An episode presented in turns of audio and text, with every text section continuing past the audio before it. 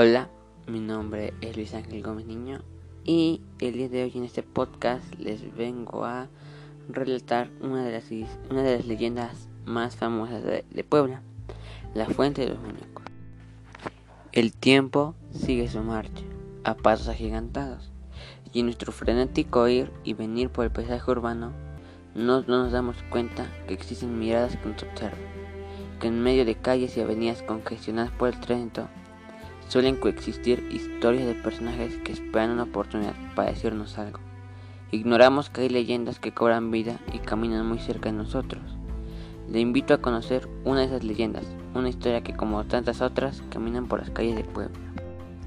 Refiere una tradición poblana, que hace muchos años, cuando la ciudad de Puebla estaba desprovista de la prisa citadina y sus calles tenían la quietud del ambiente campirano, existió en, el actual barrio de Xonaca una finca que era propiedad del gobernador de Puebla, don Maximino Ávila Camacho, y que hoy en la actualidad es un convento de religiosas.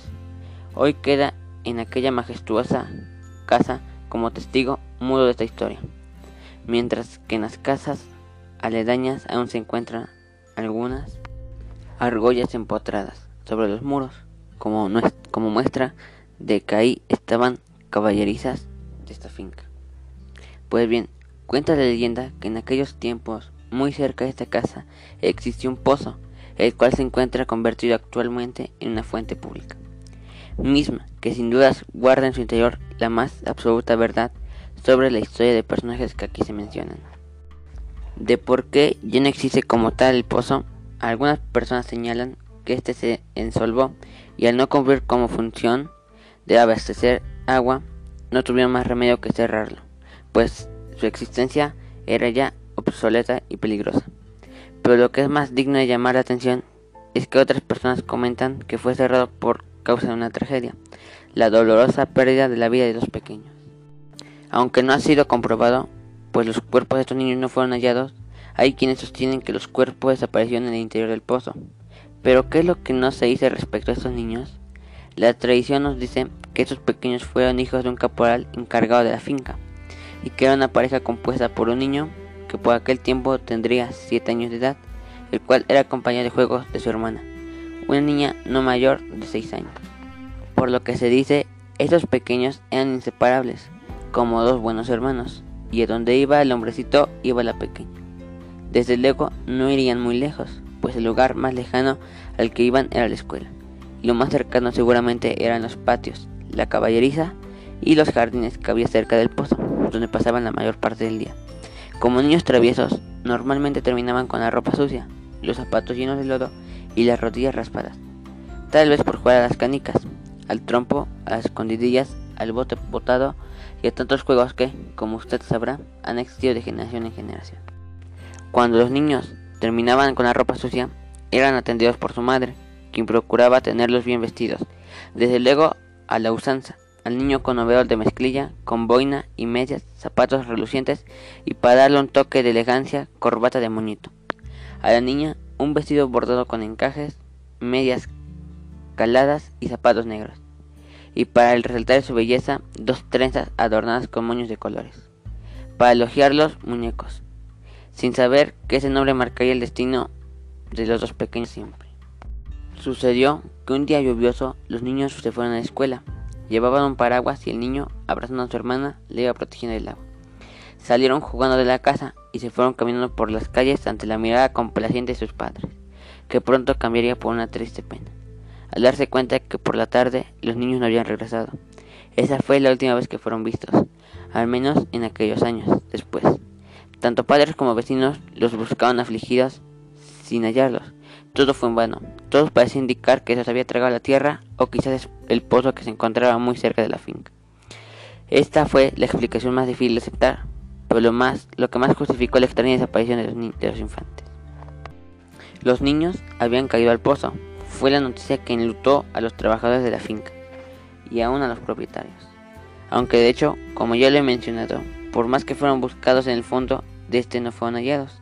Cabe hacer mención que también fueron buscados en un antiguo túnel que a decirte un viejo trabajador del ayuntamiento salía de la enorme finca del ex gobernador. Atravesaba el barrio entero y daba quizás a la casa de Puebla, a la iglesia de la Cruz y a la de San Francisco. Bueno, al menos es lo que dice sobre el túnel.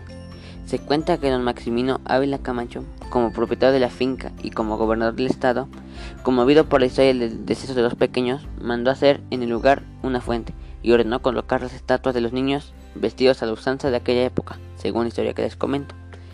Estos muñecos originalmente se encontraban cubriéndose del agua, con un paraguas, de pie sobre una base de azulejo de Talavera, poblana, en el centro de la fuente. Hoy lucen terriblemente desgastados por la caída del agua que golpea incansablemente sobre la piedra de sus cuerpos. El varón ha perdido uno de sus brazos, justo el brazo con el que cubría de la lluvia a su hermana. La muñeca, sin embargo, lleva en esta representación de su leyenda los libros bajo el brazo. Pero eso no es todo. Cuentan los habitantes del barrio de Shonaka que una vez ocurrió algo sorprendente. Las estatuas de los muñecos desaparecían por la noche. Hay quienes aseguran que al otro día muy temprano estos amanecían con los zapatos llenos de lodo o desgastados y las rodillas raspadas. Los vecinos se apresuraban a pintar las huellas enigmáticas de los muñecos para mayor desconcierto. Al día siguiente ocurrió lo mismo. Las figuras amanecían con las rodillas raspadas y los zapatos llenos de lodo, como si alguien se dedicara a jugar una broma a los habitantes de aquel barrio. Se dice también que una noche lluviosa los muñecos convertidos en niños caminaban protegiéndose con un paraguas, cuando quizás un maliento pandillero le arrebató la sobrilla al niño. Hoy, el niño permanece de pie, cuando su hermana, y ya no tiene el paraguas, pero peor aún, peor aún, ya no tiene el brazo. En ese tiempo en que la prisa citadina, el desdén y la apatía se ha apoderado de muchos de nosotros, en menester que escuchemos a, nuestra gente muy cerca de este lugar enigmático llamado la Fuente de los Muñecos, existe una mujer madura que atiende una miscelánea. La amable mujer asegura conocer al taxista que estacionaba su móvil por las noches frente a esta fuente en espera de algún cliente. Hasta que un día el hombre preso de pánico al ver que los muñecos de la fuente no estaban y unos niños idénticos a estos jugaban frente a su automóvil, dejó de hacerlo. Preste usted atención, si pasa por ahí cualquier noche o en alguna ocasión de todos, de todos santos, si ve que los muñecos no están ahí, no se sorprenda. Tal vez si hace memoria, hará caso de unos minutos, lo encontraron por la calle y le habrán dicho, oye, si usted podría decirnos dónde queda nuestra casa. O tal vez mientras caminaban con un grupo de chiquillos le dijeron, señor, ándale, no sea malito, copea para nuestra calaverita. Muy bien, esto ha sido todo. Espero les haya gustado mi leyenda que les acabo de contar.